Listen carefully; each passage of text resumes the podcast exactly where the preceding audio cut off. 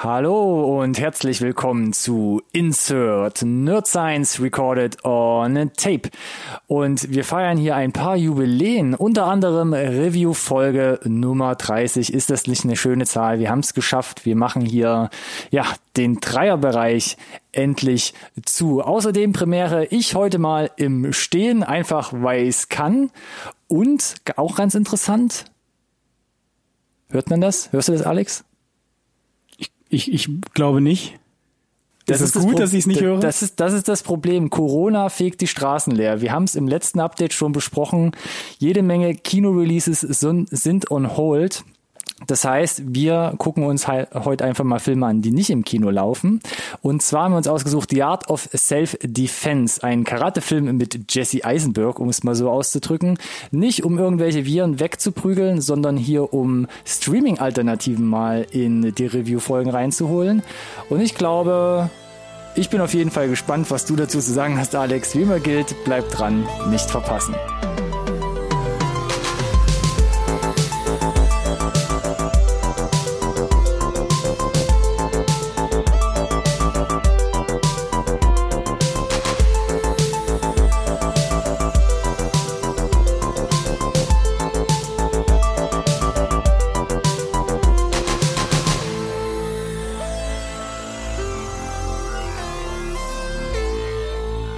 Hallo und herzlich willkommen da draußen zu einer neuen Folge Insert Nerd Science Recorded on Tape, den einzigen Podcast über Filme, den ihr wirklich braucht. Ja, wir leben noch, immer noch. Und die Quarantäne oder das Homeoffice oder was auch immer es bei euch da draußen ist, sorgt dafür, dass Insert niemals aussterben wird. Never ever. Wir haben uns für euch eingeschlossen damit wir euch immer weiter versorgen können mit dem einzigen Podcast, den ihr wirklich braucht. Und der liebe Kollege, der zu meiner virtuellen Linken sitzt, den begrüße ich heute und er hat es schon gesagt, äh, die 30. Review. Das heißt, wenn ihr uns jetzt zum ersten Mal hört, dann wird euch auf jeden Fall auch die nächsten Tage erstmal nicht langweilig, wenn ihr da zu Hause sitzt und das nicht wisst, was ihr machen auch. sollt. Ja. So. Danke für diese wunderschöne, wie immer wunderschöne Anmoderation, lieber Alex. Ach, sehr gerne. Wir, wir, wir tragen ja auch so ein bisschen zu der Infrastruktur jetzt bei, oder? Die Deutschland so benötigt. Denn ich meine, wenn jetzt alle zu Hause sitzen und den ganzen Content verbrauchen, da muss ja, muss es ja auch Leute geben, die da, die da un, ja, die ganze Zeit eigentlich nachliefern. Du, Hollywood muss runterfahren, ja, große Produktionen müssen müssen pausieren, ja, und wir werden quasi äh, in so, so einen Stopp geraten, dass es kein Content gibt. Aber wir, wir zeichnen den Podcast remote auf. Das ist der Vorteil von den Kleinen auch, ne? Wir können Niemand kann uns stoppen. War das eine Drohung? Freut ihr euch darüber? Das ist mir scheißegal. Es liegt schon nach so einer Art Guerilla-Strategie. Auf jeden Fall, wir sind nicht klein zu kriegen, weil noch kleiner geht nicht. Ähm, ja, du hast es gesagt. The Art of Self-Defense, äh, kein großes Kino-Release vielleicht jetzt aktuell mehr, eher aktuell schon im Streaming zu finden wir haben da gleich sicherlich noch ein paar mehr Details dazu. Ja, wir äh, haben ja äh, damals schon mehrmals drüber gesprochen. Wir haben mehrmals drüber gesprochen. Wir hatten den ins, Trailer. Ins wir hatten den Trailer, den hatten wir, glaube ich, im, im Juni, glaube ich, bekommen, 2019 und haben gesagt, einen Monat später kommt das Ding in die US-Kinos. Und dann war Deutschland nicht vorhersehbar. Es gab keinen Start und ja. dann zu unseren Top 10 Folgen. Ja ähm, dem Doppelpack, habe ich die Art of Self-Defense ähm, auf Platz 9 sogar gewählt, weil wir dann auch ungefähr zu dem Zeitpunkt rausbekommen haben, dass er sich am 4. November 2019 einfach klangheimlich äh, auf Amazon Prime geschlichen hat. Ja. Und ich kann, kann äh, mich gar nicht entscheiden, was mich mehr überrascht hat. Dass es klammheimlich einfach bei Amazon Prime war? Oder das krasse Pferd, dass es tatsächlich äh, in deine Top 10 reinge gesprungen, hat, rein, rein Karate kickt hat, sich selbst. Weiß ich nicht. Ähm, aber ja. ja. Ich bin auf deine Meinung gespannt, auf jeden Fall, ja. Ja, äh, aber um die Leute vielleicht noch ein bisschen abzuholen, äh, warum wir glauben, dass es ja vielleicht ein bisschen kontrovers ist, kannst du uns ja vielleicht äh, eine vermutlich selbstgeschriebene äh, Synopsis äh, kurz in den, den Plot zusammenfassen. Wie immer gerne. höret, höret. Achtung. Der junge Casey ist wahrlich kein Aufreißertyp. Zurückhaltend und schüchtern geht er im alltäglichen Getümmel einfach unter. Seine Arbeitskollegen kennen ihn kaum und privat ist sein bester Freund ein Dackel, der ihn jeden Abend Gesellschaft leistet. Caseys freu freudenloses Leben wird jedoch gehörig auf den Kopf gestellt, als er abends von einer Motorradgang überfallen und krankenhausreif geschlagen wird. Mit nun noch größeren Selbstzweifeln findet er sich alsbald in einer Karateschule wieder, die ihm neuen Lebensmut verleiht. Angespornt durch seinen charismatischen Lehrer steigert sich Casey immer mehr in den Kampfsport und die ihm suggerierten Ideale hinein.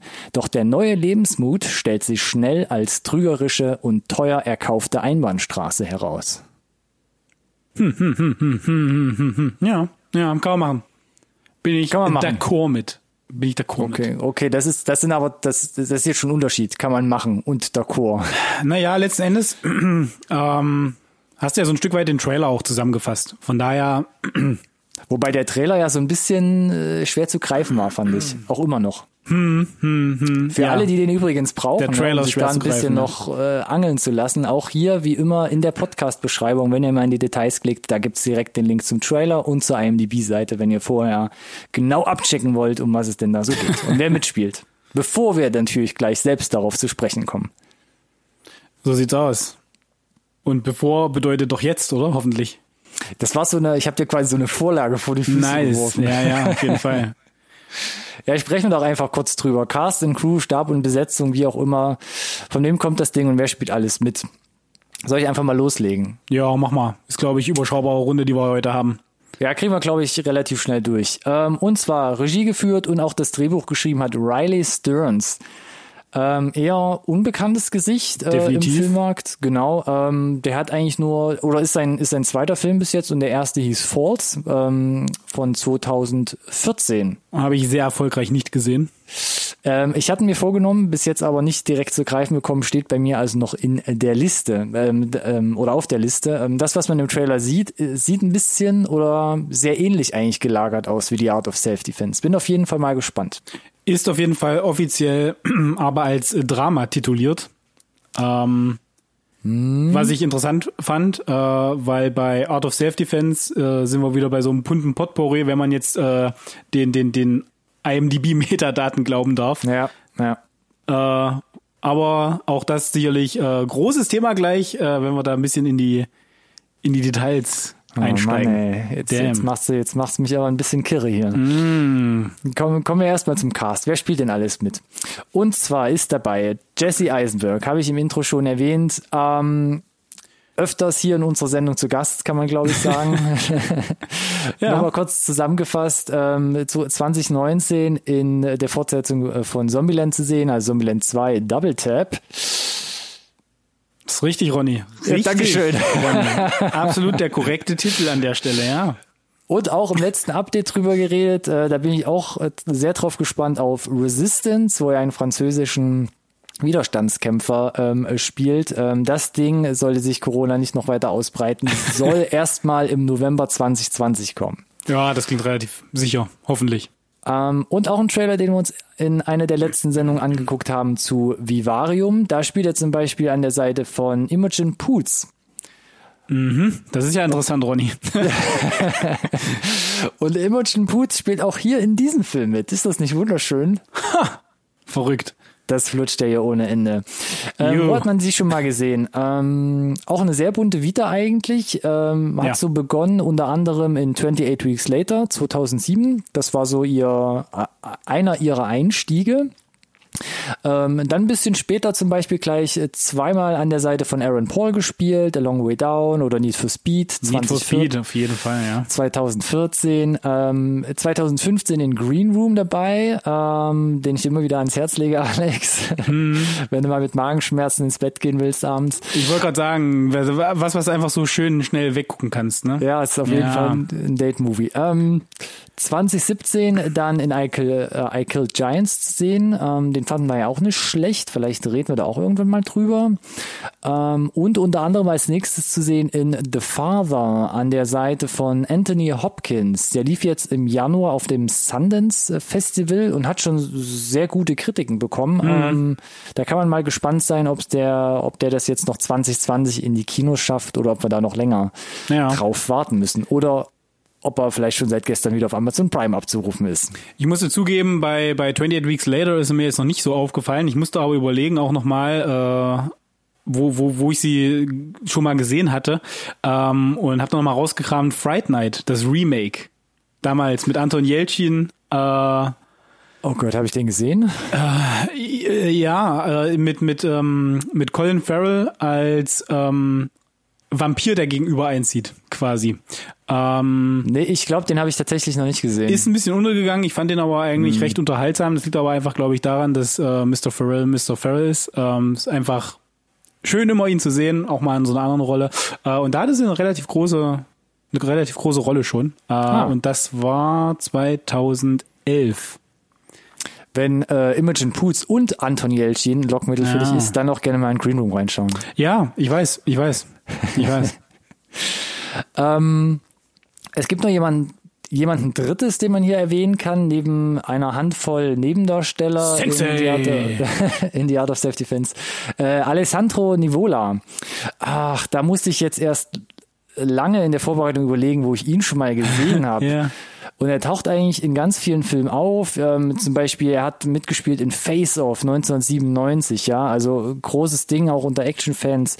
Dann ein paar Jahre später im dritten Teil von Jurassic Park 3 zu sehen. Und da das ist, er geil, erst ne? so ein bisschen ins, in, wieder ins Gedächtnis gekommen, ehrlich gesagt. Ähm, dann in ganz vielen ähm, ja so so Nebenrollenprojekten. Er hat wirklich fast äh, an der Seite von allen großen Hollywood-Stars mal irgendwie gespielt, aber eben immer doch nur Nebenrollen. Ja. Ähm, und unter anderem, unter anderem zuletzt mal in The Neon Demon gesehen, 2016. Aber ja, ähm, hat seine, gute, hat seine Nische gefunden. gute Besetzung auf jeden Fall für diese Figur auch hier in diesem Film. Ähm, möchte ich schon mal vorwegnehmen. Aha.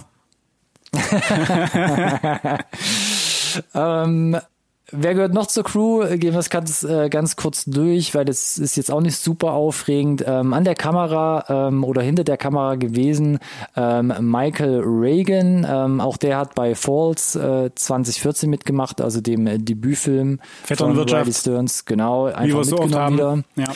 Ähm, durfte zwei Jahre später auch bei Swiss Army Men ähm, mitmachen, da aber nur so ein bisschen als ähm, Additional Photography. Also Den haben sie dann da alleine in, in Dschungel Dschungel geschickt. Irgendwie Second Unit, äh, weiß der Geier. Äh, Schnittmontage das gleiche, den hat Sarah Beth Shapiro übernommen. Auch die ähm, hat Falls damals zusammen montiert und bei der Musik auch das gleiche. Da war die Heather McIntosh dabei, die hat ganz viele Projekte schon gemacht. Ähm, aber genau, auch bei Falls dabei gewesen, also quasi auch äh, so eine Art Mitglied der Stammmannschaft um ähm, Riley Stearns herum. Ja, also der hat sein, äh, sein Team gefunden, glaube ich, da an der Stelle, mhm. mit dem er gerne ja. zusammenarbeitet. Äh, ja. Ist ja auch nichts Ungewöhnliches. Das haben wir ja eigentlich sehr oft, dass wir hier sagen, ähm, die Definitiv. Leute ziehen, ziehen ihre Kontakte halt immer mit und das ist ja gang und gäbe, vor allem auch in der Filmbranche. Ja, also ich meine, ihr habt es jetzt, äh, also die Zuhörer haben jetzt schon mitbekommen, überschaubare Runde, glaube ich. Ähm, wenn ihr euch den Trailer vorher angeschaut habt, bevor ihr den Podcast hört, ähm, ganz klar Indie-Vibes heißt ähm, eine kleine Produktion. Sicherlich ja. auch entsprechend dann äh, überschaubares Budget. Von daher also alles klein gehalten und dann hältst du dich im Zweifel an die Leute vielleicht, mit denen du schon mal einen Film gemacht hast, die vielleicht auch bereit sind, weiß ich nicht, für den kleinen Pfennig zu sagen, klar, helfe ich dir. Jung. Äh, und äh, Jesse Eisenberg unterm Strich, muss ich sagen, relativ smarte, smarte Besetzung für die Hauptrolle. Weil es ein Name ist, der genug zieht, glaube ich. Mhm. Also groß ja, genug ist, um so eine, so eine kleine Produktion, glaube ich, noch ein bisschen ähm, zu pushen auf jeden Fall. Ja, ja. genau. Ja. So, so, du hast gerade gesagt, schmaler Pfennig mhm. oder sowas in der äh, sowas in der Richtung. Mhm. Äh, lass uns doch direkt mal dahin äh, springen, was ähm, ja die finanziellen Fakten angeht. Ja, hatten wir vor der Sendung schon gesagt, was das Budget jetzt letzten Endes war. konnten wir jetzt nicht so wirklich rausfinden. Ja, schwierig. Ähm, tatsächlich. Ähm, aber wir haben ja so ein paar Vergleichswerte. Ähm, wenn du dir andere Indie-Filme anguckst, wir stressen immer wieder Upgrade zum Beispiel. Äh, das war wesentlich aufwendiger. Was da, Folge Nummer eins. Ja, was, was sie da gefahren haben, war wesentlich aufwendiger aus meiner Sicht. Äh, gefühlt mehr Locations, äh, mehr Statisten, weit aus mehr Special Effects, Visual Effects, In-Camera-Effekte. Äh, und da das Budget ja auch relativ klein und ich würde sogar sagen, wenn hier, wie gesagt, Jesse Eisenberg nicht irgendwie äh, den dicken Mann markiert hat, dann ist auch hier das Budget sehr, sehr überschaubar gewesen. Also. also lass uns das doch vielleicht, oder willst du schon was schätzen? Ich hätte gesagt, irgendwas um die zwei, drei Millionen. Äh, äh, das war schon meine erste Eingebung, bevor ich gegoogelt habe, was das Budget ist und nichts gefunden habe. Ja, ja. Was war denn ja. dein Bauchgefühl? Ich bin immer schlecht in sowas. Also wir haben uns ja jetzt. Das ist ja nicht der so Punkt. jetzt lass doch mal die Hosen runter hier. Ähm, ich, ich finde es schwierig. Es ist ja, es ist ja in Kentucky gedreht worden. Ich könnte mir vorstellen, dass es dann doch wieder ein paar Dollar mehr waren, ähm, obwohl man hat, glaube ich, in Kentucky gedreht. Vielleicht ist man da ganz gut hingekommen. Wir bewegen uns ja immer bei diesen Budgets auch irgendwas im einstelligen Millionenbereich. Ja, ich glaube, ich hätte auch gesagt, irgendwie mehr als vier hätte ich jetzt wahrscheinlich auch nicht veranschlagt oder hätte ich dann schon, hätte ich, hätte mich gewundert. Mhm. Wobei eben, ja, diese Jesse Eisenberg Gage, das wäre mal interessant gewesen. Ja. Ähm, aber ja, vielleicht will man es ja auch gar nicht sagen. Mit Blick auf die Box-Office-Zahlen. Ja, wieso denn, Ronny? Das Problem ist, ähm, das ist aber nicht nur, glaube ich, ganz der Qualität des Films geschuldet. Man ist am Startwochenende mit 114.000 Dollar äh, ins Rennen gegangen. Das hat der Film da umgesetzt. Äh, man muss dem Film zugute halten, er ist in sieben Kinos angelaufen. Sieben Kinos in den USA. Ja, super, super undankbar, äh, so an den Start zu gehen. Ähm, weiß nicht, äh, wie das, wie das passieren konnte. Ähm, hat es, weiß nicht, hat die Produktionsfirma nicht dran geglaubt, also der Publisher. Hm. Ähm, war ein anderes großes Release, das habe ich jetzt gar nicht geprüft. Ich meine, ja, es ist ein, es ist ein Indie-Film, ja, aber sieben Kinos ist halt schon richtig wenig. Ja, das ist krass. Wir hatten es ja auch bei Parasite und ähm, auch Booksmart letzten Jahres, wo in den USA gerne mal dieses Plattform-Release rangezogen wird, wo man sagt, wir fangen jetzt mal hier mit einer Handvoll Kinos an. Und wie die Tendenz so ist, bauen wir das dann halt einfach so wöchentlich aus. Du meinst ähm, so den, den, den großen Zeh ins kalte Wasser und dann mal gucken, ob ja, es was gucken. tut. Genau. Ja, aber bei Booksmart Gefühl zumindest, all, oh, oh, gerade auch bei, bei äh, Parasite, aber wesentlich mehr Marketing dahinter. Hm, Medienpräsenz ja. in jeder Form. Ja. Also. Ja, ja das, deshalb ja auch gerade in, in Deutschland ist das Ding ja komplett also wirklich gebombt, ne? Also was man, was man marketingtechnisch sagen kann. Ich meine, wir wussten nicht mal, dass es im November plötzlich auf Prime war. Hätten wir es nicht zufällig doch noch gesehen ja, irgendwann. Ja. Und wenn, wenn wir es nicht mitkriegen, dann, nein, ganz im Ernst, wie soll es denn der Normalsterbliche, außer wirklich das, wie es dann tatsächlich kam, dass du zufällig beim äh, Scrollen irgendwie in Amazon drüber stolperst und du denkst, oh, Jesse Eisenberg, den kenne ich doch, hm. gucke ich vielleicht mal rein. Wie sollst du drauf kommen? Unmöglich. Ja. Genau. Man hat es dann noch ausgebaut auf 550 Kinos in den USA, immer noch äh, auch im Vergleich wesentlich weniger als Parasite jetzt zum Schluss. Ich glaube, da waren wir ja schon weit in den Tausendern. Ähm, und so ist, so ist man dann insgesamt auf 2,4 Millionen US-Dollar gekommen. Und das ist natürlich jetzt eine Summe. So, also um das nochmal zusammenzufassen, es gab eigentlich nur wirklich ein Kino-Release in den USA. Mhm. Und der Rest der Welt wurde es dann einfach, weiß ich nicht, äh, offensichtlich die Lizenz verkauft, zumindestens für, für den deutschen Markt an Amazon, in der Hoffnung, dass man da vielleicht noch einen Erlös rauskriegt. Ich weiß nicht, ob das wirklich so ein bisschen die Notbremse der, von, den, von den Publishern war, zu sagen, jetzt gehen wir auf Nummer sicher, versuchen jetzt hier einfach nur äh, Break-Even, ohne, äh, weiß ich nicht, Verluste rauszugehen. Kann ich jetzt schwer einschätzen. Wie gesagt, da wir kein Budget haben, vermutlich aus gutem Grund, aber zusammenfassend, egal wie hoch das Budget war, 2,4 Millionen ist sicherlich äh, nicht das gewesen, was sie sich erhofft hatten, schon gar nicht mit einem Jesse Eisenberg als Hauptdarsteller. Hm. Würde ich mich jetzt aus dem Fenster lehnen. Ja, ich weiß nicht, wie es bei, ähm, ähm, ich, ich gucke gleich mal parallel, wie das bei dem Vorgängerfilm war. Da war zumindest auch kein Budget angegeben, aber ich weiß nicht, wie das Einspielergebnis da war. Weil ich glaube, ähm, wenn man da absehen konnte, Erstlingswerk war jetzt auch nicht so der Mega-Bringer. Ähm, dann geht man vielleicht auch nicht so mit mega hohen Erwartungen an, an das Zweitwerk ran, oder? Und man muss ja auch sagen, es liegen ja fünf ja. Jahre dazwischen, kommt ja auch noch dazu. Das ist äh, tatsächlich einigermaßen bemerkenswert, ja. Äh, wobei man ja sagen muss, er wollte ja schon, schon eher starten. Ähm, er hatte das Drehbuch ja, glaube ich, schon 16 fertig. Hm. 17 sollte dann, äh, genau, nee, 16 wo, wollte er eigentlich drehen mit seiner damaligen Frau, Mary Elizabeth Winstead in der, in, in, in der Hauptrolle. Hm, Gossip kommt ja auch noch dazu. Die, ja. die kennt man ja so ein bisschen. Wir hatten sie jetzt äh, bei Scott Pilgrim sogar in der Review mal dabei. Birds of Prey, ne? Äh, zuletzt, zuletzt jetzt bei Birds of Kino. Prey und davor äh, im absolut gefeierten äh, Einspielergebnisschlager Gemini Man mit, äh, mit Will Smith zusammen. Und äh, die war äh, tatsächlich äh, die Frau, also die Ehefrau vom Regisseur und Drehbuchautor Riley Stearns. Ähm, war dann gesetzt als, Haupt, äh, als Hauptrolle. Und dann haben die sich halt getrennt. Frechheit. Und dann war sie raus. Und dann war sie raus und dann ging sicherlich äh, diverse Wochen, Monate, wie auch immer, nochmal ins Land, bis du da eine, eine Alternativbesetzung zustande kriegst und die bestand dann eben aus Jesse Eisenberg und äh, Imogen Putz, ja. So, äh, so viel zu den äh, zu der dreckigen Wäsche, die wir jetzt hier von den beiden noch privat gewaschen haben. Es tut mir sehr leid, aber Gehört dazu, gehört dazu, ja. Gehört irgendwie mit dazu. Und im Idealfall, wenn ich jetzt alles richtig gemacht habe, habe ich genug Zeit überbrückt, damit Ronny hier nochmal Parallelrecherche betreiben konnte. Ich wollte es gerade sagen, die Zeit hat nicht ausgereicht. Ich, es gibt keine Zahlen dazu im Netz zu dem Erstlingswerk von Riley Stearns. Ähm, Vielleicht auch erstens, da aus gutem Grund, man weiß es nicht. Äh, vielleicht nicht getrackt, vielleicht nicht wirklich erfasst, vielleicht war es auch so, ja, so ein Independent-Release einfach nur. Ähm, und was mir die Suche noch deutlich erschwert, ist ähm, The Fault in Our Stars schummelt sich bei jeder Google-Suche dazwischen. Finde ich ganz frech. und das macht es einfach nicht leichter, da Zahlen herauszufinden.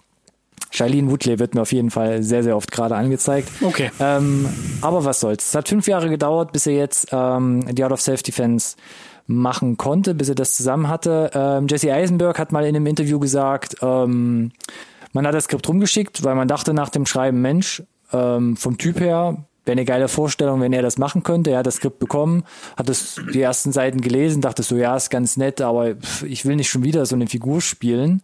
Ähm, und hat es dann aber dann doch bis zu Ende gelesen und meine so, oh Mann, das äh, ist ja doch ein bisschen mehrschichtig und äh, entwickelt sich so ein bisschen und er will das auf jeden Fall machen.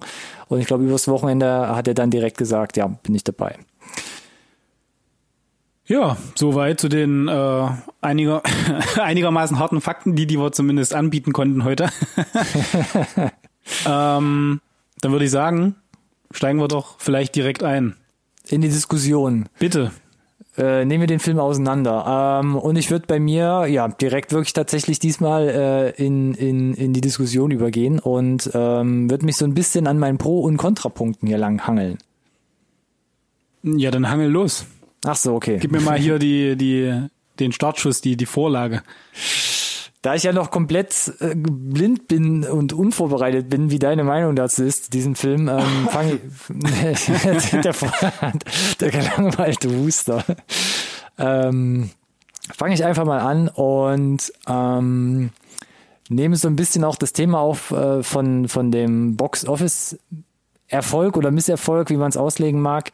Ähm, mir hat ganz gut gefallen Idee und Drehbuch des Films, wobei ich aber das schon vorwegnehmen muss. Ich glaube, der Film ist ein bisschen sperrig und eigen und vielleicht hat sich haben vielleicht deshalb die Distributoren auch auf dem deutschen Markt sich nicht darum unbedingt gerissen. Jetzt nimm ihn doch nicht direkt schon in Schutz. ich wollte jetzt einfach nochmal so mitnehmen, das Thema. Ähm, Idee und Drehbuch. Und ähm, das gefällt mir ganz gut, weil es, ein, weil es irgendwie einen schönen Mix bildet aus sehr, sehr schwarzen Humor mhm. und ähm, spätestens ab der Hälfte sich aber so eine, so eine, so eine Thriller-Komponente mit einwebt in den ganzen Storyverlauf. Ja, die konnte man sich im Trailer einbilden. ja. Die ist dann halt aber relativ präsent tatsächlich auch am Ende äh, oder zum zum weiß ich nicht zur zweiten Hälfte an an sich über, übernimmt das sogar würde ich sagen eigentlich ja äh, ein bisschen also die die das schwarzhumorige ähm, wird quasi runtergedreht am Regler und äh, mhm. äh, die Thriller-Komponente hochgedreht.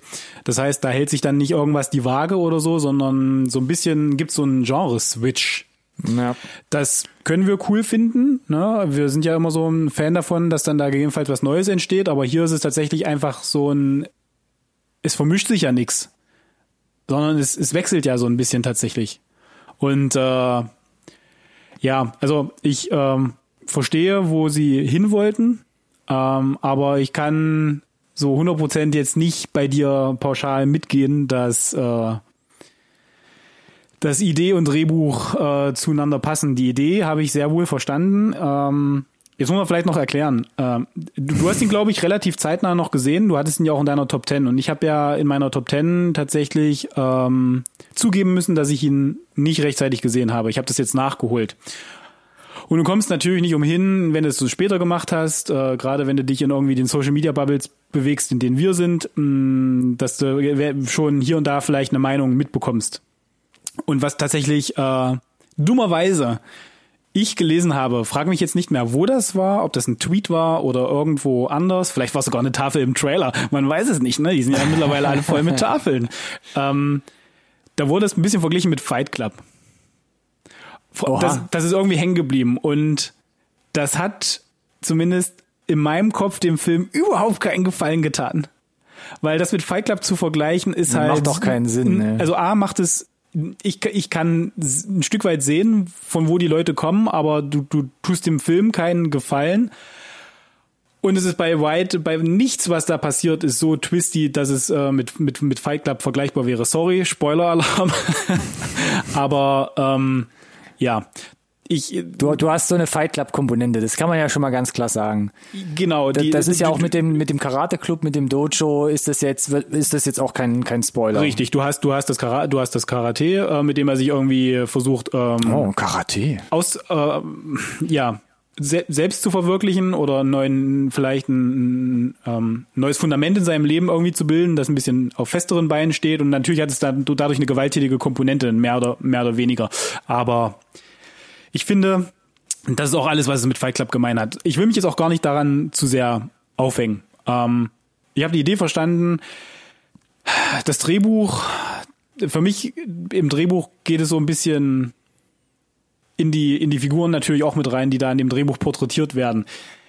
Die, die Dialoge sind, sind gut gemacht, finde ich, pointiert. Ähm, Gerade auch der, der mhm. Sensei und was der so von sich gibt, das ist, da ist natürlich relativ viel gequirlte Scheiße dabei, äh, teilweise auch überzeichnet, aber du sitzt schon teilweise da und denkst dir, hm, ist eigentlich ganz vernünftig so. Wenn du jetzt äh, als jemand bist, der irgendwie unsicher ist, nachdem er zusammengeschlagen wurde und, und, und, und sich fürchtet, ja, kann ich gut nachvollziehen, fällt auf fruchtbaren Boden so, ne? Das ist ja auch genau die, die Idee dahinter, glaube ich. Ähm, aber und das wäre jetzt so ein wesentlicher Negativpunkt von meiner Seite. Ja, können wir ja hier ein bisschen ausbalancieren. Äh, kannst ja mhm. dein, deine Meinung dazu geben.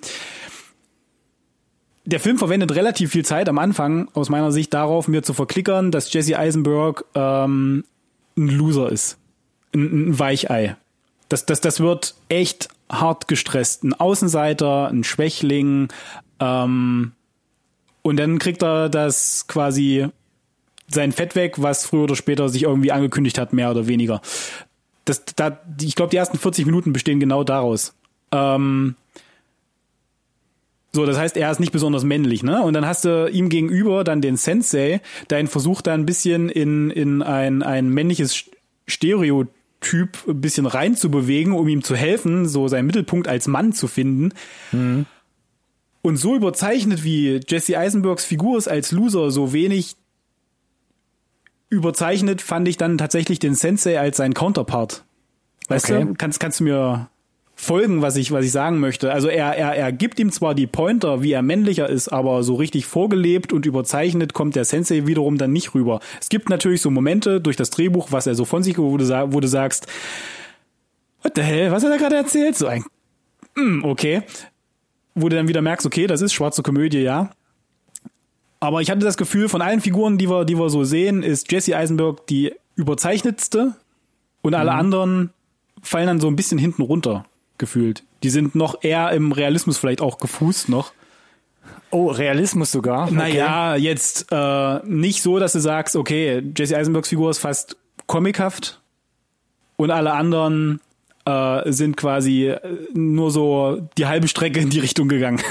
ich fand eigentlich schon, dass vor allem der, ähm, der Kampfsportlehrer, der Sensei, ähm, eigentlich schon ein guter Counterpart ist. Also klar, Jesse Eisenberg ist der Hauptcharakter, dementsprechend wird er halt ausgiebig ähm, eingeführt und präsentiert, ähm, um dich da halt voll mitzunehmen, wie er ist, wie er, wie er dann auch später zu seinen Entschlüssen kommt.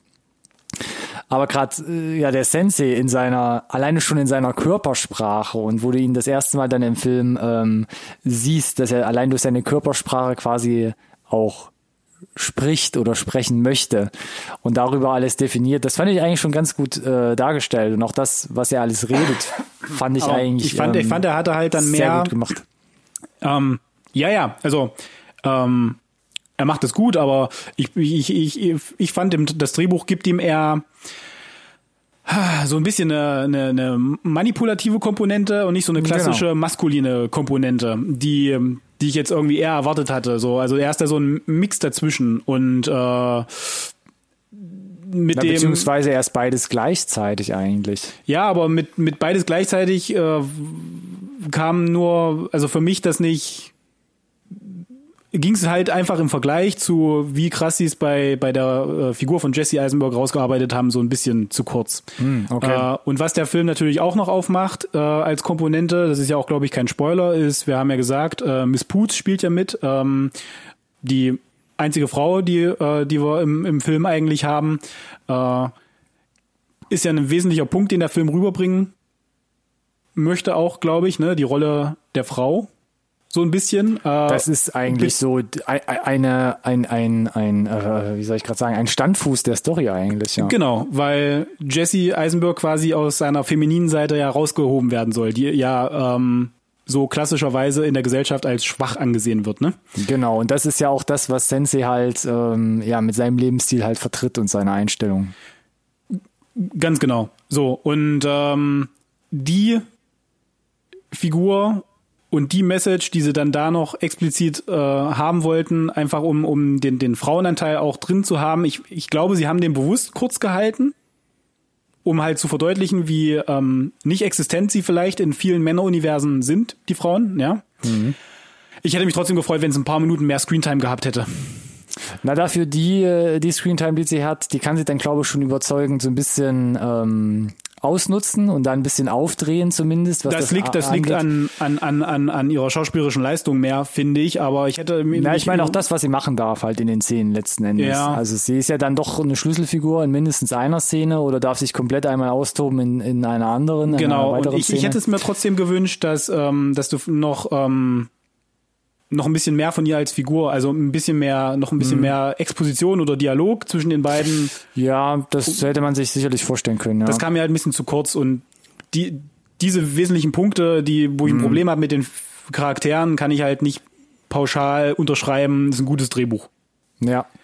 Ähm, was ich ganz gut fand halt ist, ähm, vielleicht war sie da auch eher so ein bisschen Mittel zum Zweck, ist ja, dass es halt, ähm, deshalb sage ich, das ist einer der, der Story-Hauptpfeiler, ähm, dass es so ein bisschen um diese Darstellung und Entstehung von Dominanz und Hierarchien halt geht. Und das ist ja das, wofür der Sensei letzten Endes ähm, auch steht und das ja damit in der Story auch angeht, ja. dass er ihn auf der einen Seite natürlich erstmal bricht charakterlich. ja. Und natürlich dann wieder mit seiner eigenen charismatischen Art ermuntert und aufbaut und, und dann in neu Verbindung formt nach seinen genau, Vorstellungen. Genau. Und in Verbindung mit falschen Idealen, also diesen äh, typischen, äh, mit diesem typisch toxisch männlichen, wie man heutzutage auch sagt, ne, darfst keine Schwäche zeigen, Frauen können es eh nicht schaffen und wir haben zwar eine Frau hier, aber sie wird niemals den schwarzen Gürtel bekommen, weil es halt nicht machbar ist für sie. Ähm, so aufbaut, genau, und dann zu seinen, zu seinen Konditionen dann halt versucht wieder aufzubauen aufbauen und das halt nicht ohne Hintergedanken, darf man ja mal schon äh, vorwegnehmen. Aber äh, wir wollen ja nicht so weit hier ins nee, Detail nee, gehen. Äh, ja, nee, da bin ich auch d'accord. Aber äh, um noch was Positives mal zu bringen, ich habe gesagt, ich möchte es ja auch ein bisschen, ein bisschen ausgleichen, ähm, wäre von mir ähm, der positivste Punkt eigentlich, ob einem jetzt der, der Stil gefällt, gerade auch mit dem Wechsel von schwarzer Komödie hin mehr zu, mehr zu Thriller. Nichtsdestotrotz gelingt es dem Film aus meiner Sicht, dass er ähm, audiovisuell absolut ähm, kohärent durchgezogene Vision, glaube ich, umsetzen konnte. Also ich glaube, das ist wirklich von Anfang bis Ende genau das, was der Regisseur im Kopf hatte.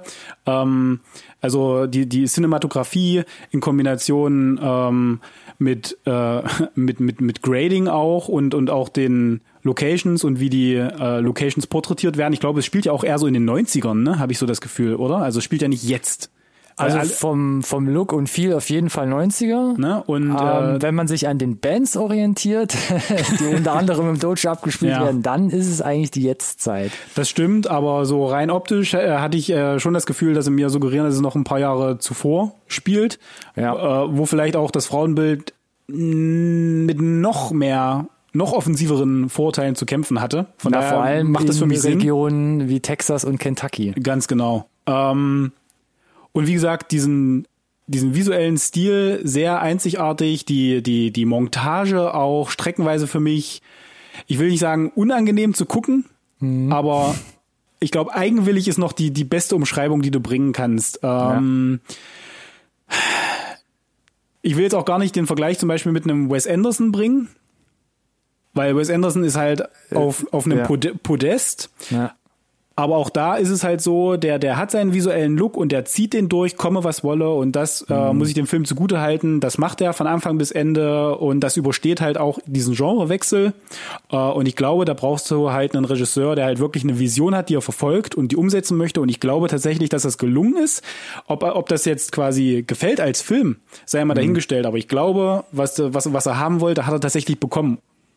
Was du gerade gesagt hast, Miss Wes Anderson, der, er kommt ja letzten Endes auch so ein bisschen aus dem Indie-Bereich und hat vielleicht ja. gerade im Indie-Bereich, wenn du das hast, einfach bestimmte ähm, Reglements, die du nicht überschreiten kannst, sei es jetzt wegen dem Budget oder weil dir technische Raffinessen fehlen, dann hat Wes Anderson zum Beispiel einfach daraus auch gewissermaßen seinen, seinen Stil geformt. Ja, aus der Not, aus der Not eine Tugend gemacht im Zweifel, ne? Genau, und hier ist es ja ähnlich, du hast immer noch diesen, diesen, klar, diesen Indie-Look, Indie-Style ähm, der aber immer wieder aufgebrochen wird durch so ein paar Highlights, die dann das Ganze umso mehr so ein bisschen, finde ich, ähm, ja, ähm, schöner zum Anschauen machen. Ähm, und was du gerade gesagt hast, dass er sich von vorn bis hinten dann trotzdem noch kohärent ähm, zusammenhält. Ähm, das ist auch so ein Punkt, ähm, da weiß ich nicht so richtig, wo ich den hinstecken soll, aber ja, finde ich auch, weil er, er, er droht so im letzten Drittel immer mal so ein bisschen aus dem Ruder zu laufen, stilistisch. Und gerade mit dem Ende muss man auch so ein bisschen ähm, einfach leben können. Aber ja, ich finde auch, dass er sich halt ähm, doch sehr gut über den Film halt ähm, einfach gucken lässt. Und ich finde, was ganz gut da reinzählt, weil es ja die Thriller-Komponente doch doch sehr dunkel ist, muss man einfach sagen, also wirklich sehr eine sehr düstere Atmosphäre auch mit sich bringt. ja, seid gefasst, ist, ja.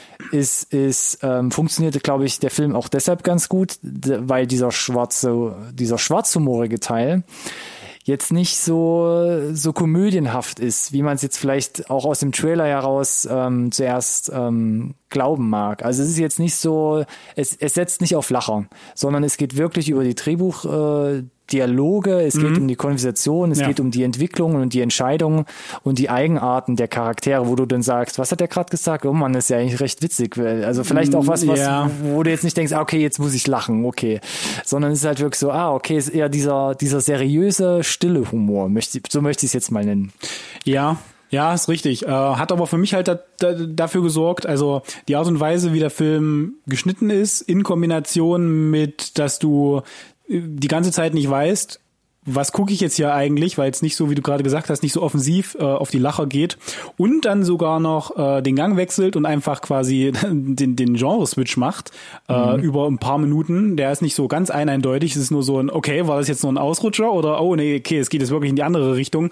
War es für mich irgendwie ähm, nie so ganz komfortabel zu gucken. Es war immer die ganze Zeit, ähm, als würde mir jemand im Ohr poolen und ich weiß nicht genau, was stört mich denn jetzt eigentlich so, so ein bisschen zwar halt nicht, nicht, nicht unangenehm, aber ein absolut ähm, ein sehr ungewohntes Seherlebnis. Und nochmal, ähm, das ist jetzt vielleicht eher ein Kritikpunkt von meiner Seite, aber ich habe ja gerade das Kompliment gemacht, dass es, glaube ich, genau das ist, was der Regisseur auch haben wollte.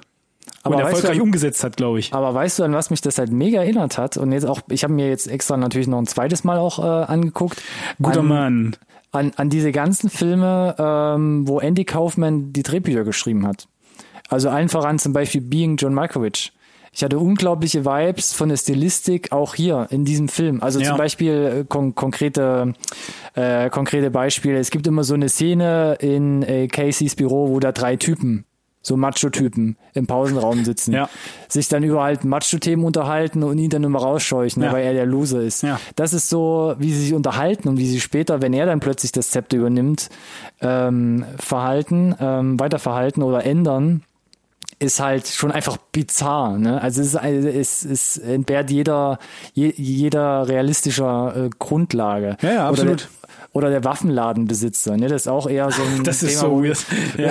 wo du denkst, ist ja ein ernstes Thema und es ist auch seriös und es läuft sehr ruhig ab. Aber der Waffenbesitzer kommt die ganze Zeit beim Waffenverkauf mit Statistiken, die eigentlich komplett gegen, gegen seine Lobby und komplett gegen, seinen, äh, gegen seine Existenzgrundlage sprechen. Ja, ja oh ja, ja, hättest du Kinder, nee, dann würde ich dir jetzt sagen, dass eigentlich äh, die Sterblichkeitsrate von Kindern, die sich selbst erschießen, extrem in die Höhe gehen. Mit einer Waffe im Haushalt, ja. Aber da du keine Kinder hast, ist das jetzt völlig irrelevant für dich. Oder der, der Computer vom Sensei, der irgendwie Alterseingaben nur in Monaten annimmt, anstatt in Jahren. Also du kannst nicht sagen, ich bin 36 Jahre alt, sondern ja, ja. 400 ja, Monate. Ja. Und nur, und nur so ein Quatsch. Und das ist so leiser, schwarzer Humor, der wirklich bizarr, absurd ist teilweise.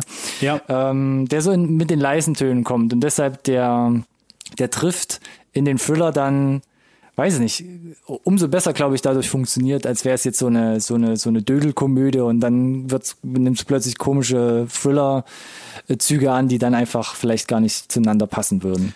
Ja, also das ist halt, das, ich habe mich unheimlich schwer getan tatsächlich. Also ähm, du, du hast manchmal so Filme, die äh, konstant so eine gewisse Unruhe, finde ich, vermitteln, ähm, die dich nicht irgendwie, ähm, weiß ich nicht, komfortabel in dein in dein äh, Kinosessel äh, versinken lassen sozusagen.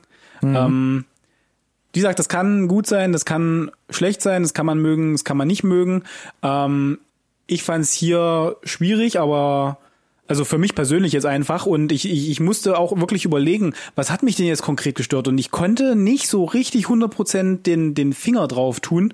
Äh, und mir überlegt, okay, was war's denn jetzt? Und habe dann versucht, da so rüber so abzuleiten, waren das jetzt irgendwie grundlegende Sachen? Nee, ich glaube nicht. Es glaube ich einfach ähm, der der der Style, der absolut rüberkommt, der absolut unique ist, wo ich sage, ähm, ja, not my cup of tea, not my cup of tea, ne, so, aber ich verstehe, was du gemacht hast und ich kann da mhm. auch quasi meinen Hut vorziehen, dass du diese Vision umgesetzt kriegst, aber ich glaube, wir wären halt nicht beste Freunde, so. Ja, ich musste ähnlich wie bei unserer letzten Review zu Jojo Rabbit ähm, auch hier, wie du eigentlich, hart nachdenken, warum hat er mir denn jetzt eher gefallen? Weil ich dachte so, ich habe mich gefreut, habe ich ja auch in den Top Ten gesagt. Ich fand ihn einfach cool, weil er, weil er ich schräg ist, weil ja, er anders ja, ist. Genau, ich wollte gerade ähm, sagen, du kannst dich ja jetzt hier nicht mit aus der Affäre ziehen, nur mit zu sagen, ich, warum fand ich den jetzt eigentlich gut? Du fandest den nicht nur gut, lieber ich Kollege. Ich habe meine Top 10 Der war auf, auf dem Platz Top 9 gewählt. Genau. So. Und da habe ich ja quasi schon so ein Vorfazit ähm, gezogen. Und ich musste jetzt auch, ähm, vor allem mit Hinblick auf dieses Filmende, wo, vor allem, wo ich den jetzt auch das zweite Mal gesehen habe, wirklich nochmal ähm, ja, vertieft in mich gehen.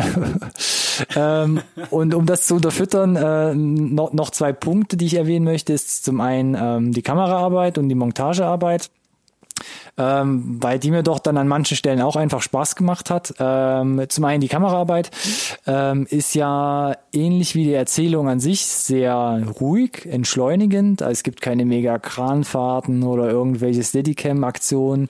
Unspektakulär, ähm, unaufdringlich, zweckmäßig zweckmäßig. Du hast Zoom-Fahrten drin. Das ja. hat man zum Beispiel auch bei, bei Hand for the Wilder People, was eigentlich eher ein untypisches Stilmittel im Kinobereich ist. Ähm, aber ist durch die ganze Inszenierung ja. fand ich es cool, diese, diesen Vorort, diese ganze Tristesse, wie das dadurch porträtiert wird, fand ich halt wirklich on point. Ja, nicht nur das. Ich fand tatsächlich auch durch diese ruhige Erzählweise, ich meine, es spiegelt so ein bisschen äh, die Hauptfigur wieder, aber es hatte tatsächlich dadurch auch phasenweise, da du nie ganz sicher bist, in welchem Genre du wir uns jetzt halt wirklich final bewegen oder auch nicht und du auch nicht weißt, dass es diesen Switch gibt. Im Zweifel hat es streckenweise für mich auch fast was ähm, beunruhigendes, was beängstigendes, ja, äh, was gefährliches. Das, das, das glaube ich auch, dass dadurch so ein bisschen diese Unruhe reinkam. Ja, dieses ja. latente, unterschwellige, gleich irgendwie muss es irgendwie sich entladen oder oder nicht. Ne? Ja, ja. ja das das das äh, ist glaube ich ein, ein, guter und wesentlicher Punkt. Ja, ja, ja. ja. Ähm, es gab bei der Kameraarbeit auch so ein paar ungewöhnliche Sachen, wo, wo ich bei anderen Filmen gesagt hätte, ah, wie zum Beispiel damals war, was war denn das? Black Clansman. Da gab es so ein paar Kameraeinstellungen, Perspektiven, wo ich dachte, so hat mich voll aus dem Tritt gebracht, war narrativ überhaupt nicht begründet gibt's hier auch so ähm, ungewöhnliche Perspektiven, zum Beispiel wenn Casey an den Anrufbeantworter geht, wird eigentlich sein Kopf abgeschnitten und der Fokus liegt halt wirklich fast auf dem Schrank, wo der Anrufbeantworter steht. Es gibt Vogelperspektive, obwohl er nur ganz normal auf der Couch sitzt oder eine ganz komische Kadrage ähm, beim Schuss-Gegenschuss mit dem Waffenladenbesitzer. Aber hier in dem Film dachte ich die ganze Zeit irgendwie so, ich finde es eigentlich gerade interessant und es unterstreicht eigentlich so ein bisschen diese, diese Eigenartigkeit von dem Film an sich. Und dadurch schweife ich gerade eher mehr durch die Bilder und lasse das Ganze als äh, das Ganze als sich so für sich wirken. Ähm, und das fand ich für mich dann in dem Film, in dem Kontext sogar äh, ja, als, als, als vorteilhaft. Fand ich sogar dann einen Pluspunkt an dieser Stelle. Ja, kann ich auf jeden Fall äh, nachvollziehen, ja, ja. Äh, und wie gesagt, äh, nur weil ich vielleicht jetzt da nicht so die, die Connection zu hatte, mhm. ähm, kann ich ja würdigen, äh, was da tatsächlich ähm, gemacht wurde, passiert ist, realisiert ist. Äh, äh, ja. Und ja, und ein Beispiel noch, ja, du hast es, glaube ich, gerade angerissen, du hast auch, glaube ich, irgendwo in einem Halbsatz ähm, ähm, die Montage so ein bisschen erwähnt.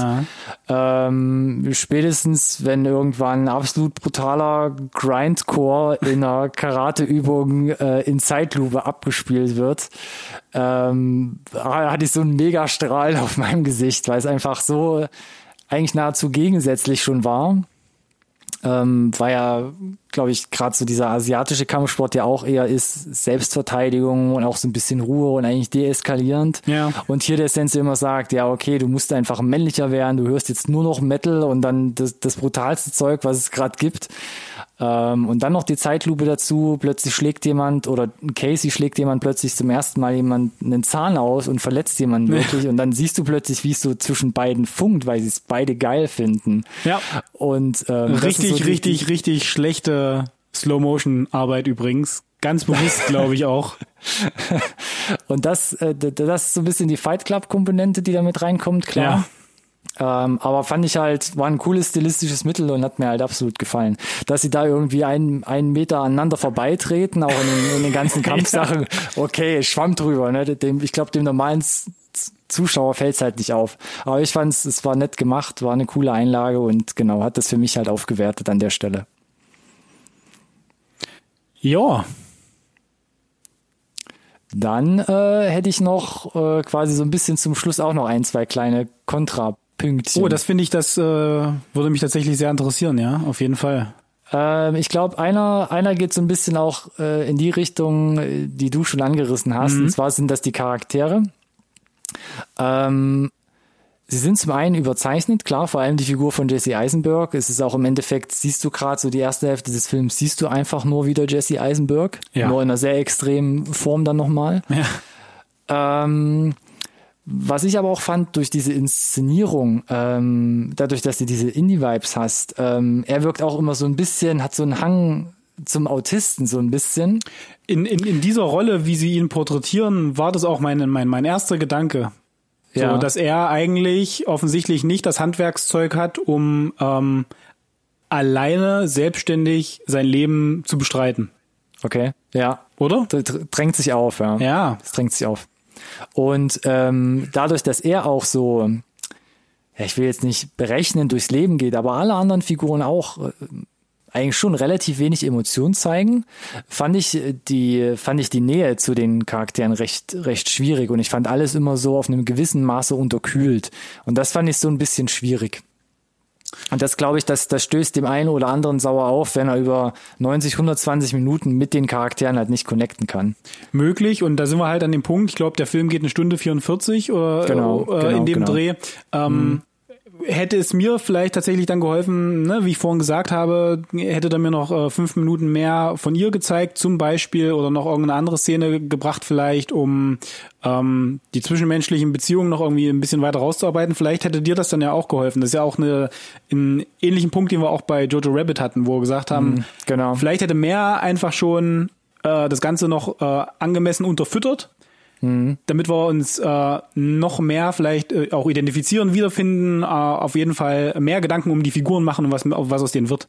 Ja, wir hatten es ja bei Jojo Rabbit, genau. Da hätten mir, glaube ich, ein, zwei Szenen ähm, geholfen, aber ich glaube, hier ist es ganz eindeutig eine Drehbuchsache. Weißt du? Also ja. sie, sind, sie sind einfach von der Grundeinstellung schon so skizziert, dass sie einfach ja, so sind, wie sie sind. Unterkühlt, zurückhaltend, in einem gewissen Maße einfach emotionslos auch. Ja, ich meine, äh, bei ihr haben wir ja zum Glück die Szene, dass sie auch ein bisschen erklärt, wo das bei ihr herkommt, äh, herkommt. Mhm. Auch tatsächlich. Und das fand ich unheimlich wichtig, dass es da die kurze Szene gibt, äh, wo sie sich halt auch ein bisschen öffnet. Ähm, das sind jetzt alles keine neuen Beweggründe und Motivationen, die wir nicht irgendwie schon schon x-mal gesehen hätten, aber ich glaube, es war halt unheimlich wichtig, dass wir diesen diesen Moment haben. Beim Sensei hatte ich das Gefühl, gibt's die Szene halt nicht. Nicht wirklich. Ähm, da kannst du es nur mutmaßen. Er hat ja so eine kleine Kammer da irgendwo, ja. sein kleines Kabuff, wo du siehst, was er äh, nebenberuflich macht noch. Und da kriegst du so ein bisschen den Vibe für, wie sein Charakter noch so tiefer weiter unten Das ist aber wirklich nicht ansatzweise genug. Ähm, naja ausgearbeitet, dass man da, dass ich das irgendwie ranziehen könnte oder dass es irgendeinen Ausschlag gibt, ob ich jetzt, äh, ob es mich jetzt mehr oder weniger interessiert, was aus der Figur wird. Ähm, ja. ja, klar. Wie gesagt, das zahlt alles wieder, äh, um den Bogen zu machen, jetzt wieder ein in das, was ich eingangs gesagt habe, dass ich finde, dass die Nebenfiguren einfach ein bisschen zu kurz kamen in jeder Hinsicht. Äh, mhm. Und ich glaube aber nach wie vor, dass das ähm, gewollt ist. Und dann ist es halt eher eine Kritik auch am Drehbuch, wie du auch schon gesagt hast. Genau. Und was ich in dem Zuge auch ein bisschen schwierig fand und wo ich, ich bin mal so über die Amazon-Rezension ähm, so ein bisschen geflogen. Da gibt's ja doch, da gibt's ja doch einige in Deutschland. Also ich glaube, da sind schon einige irgendwie durch Amazon Prime auf den Film aufmerksam geworden, auch ohne uns. Alex muss ich leider enttäuschen. Ähm, Casey, also die Figur von Casey. Was heißt denn hier ohne uns? Nur weil sie nicht reingeschrieben haben, wir haben eure Top Ten Folge geguckt und äh, unsere Rezension und was, was, was Ronny da auf seinen, auf seinen Steintafeln den Berg herunterträgt, das ist Gesetz. Ja, also hör mal, entschuldige, also das eine ja. schließt das andere jetzt nicht aus, ich weiß nicht, was du meinst. Nee, stimmt, das macht Sinn, hast recht. Ähm, was schwierig ist, und das habe ich so ein bisschen auch aus manchen Rezensionen rausgehört, ist, oder das habe ich daraus geschlussfolgert, ist so die Sache um das Ende des Films, dass sich Casey im Handlungsverlauf von einem Extrem in ein anderes Extrem entwickelt. Und das ist ja jetzt eigentlich nicht so, was man in so einer typischen Heldenstory eigentlich haben will. Also klar schon, der Loser will irgendwie zum Held und rettet alle. Mhm. Es ist aber hier nicht ganz so in dem Film, sondern er geht wirklich in ein anderes Extrem, wo es dann auch zu kollateralen Schäden kommt. Und da finde ich so, da kann man auch die Bindung zu seiner Figur verlieren. Und wenn es die Hauptfigur ist und die Nähe zu ihm verloren geht, weil man einfach ähm, auf einem gewissen Maße damit nicht sich ähm, verbinden will, dann ist es, glaube ich, schwierig für so einen Film. Und ähm, vor allem mhm. zum Ende wird auch so sein Handeln und sein das Ausmaß davon so ein bisschen heruntergespielt, weil es einfach einfach passiert ist und dann geht man quasi einfach weiter in der Geschichte.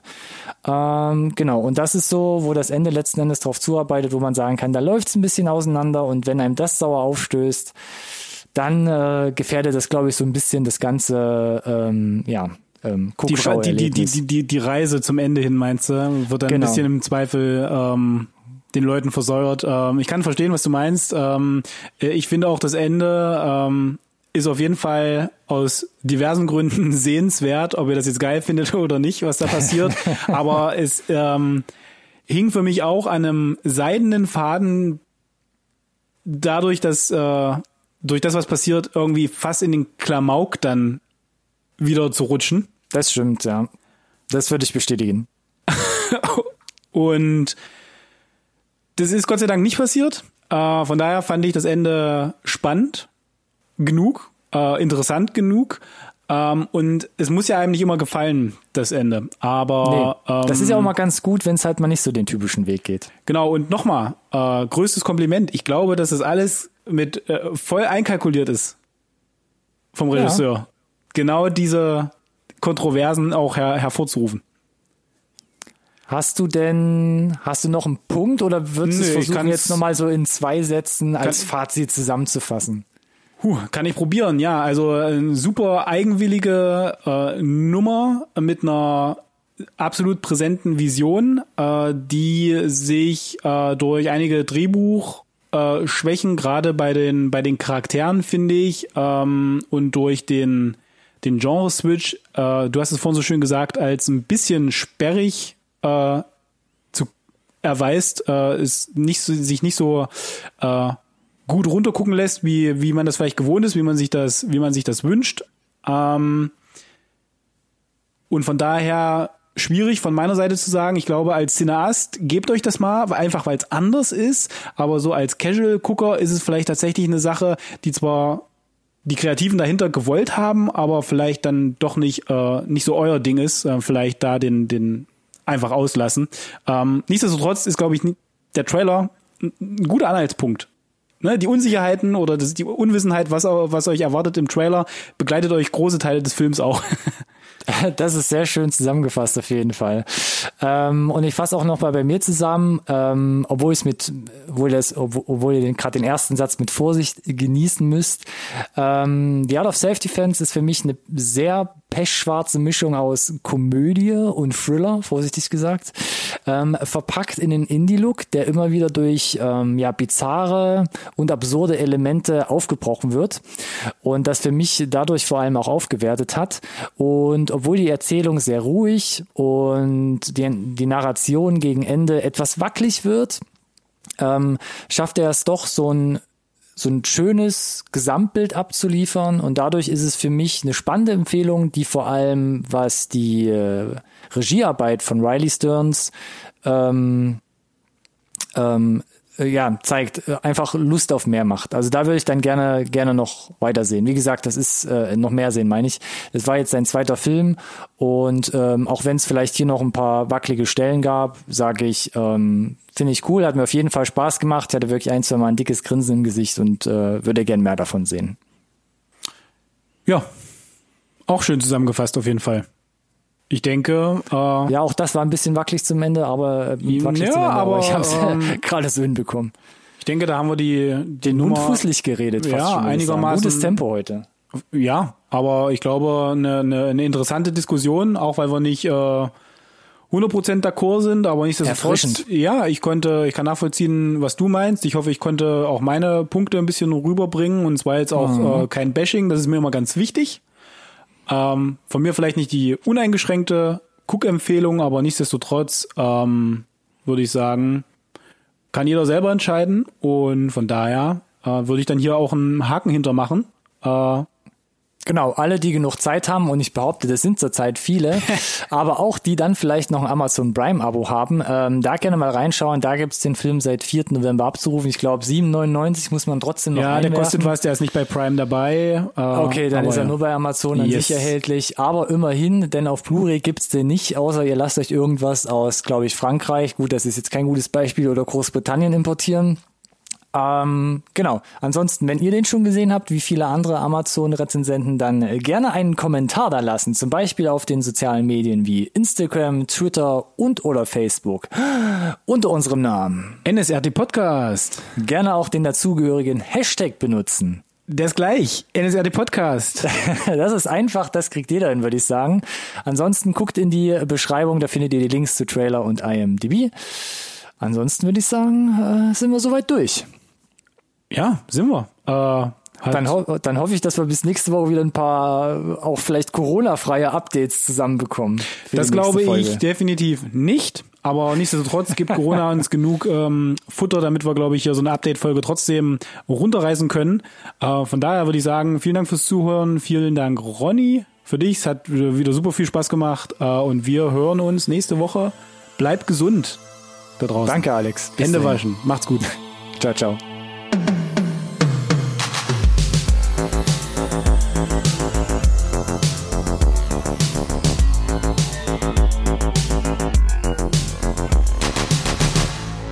conversation can serve no purpose anymore. Goodbye.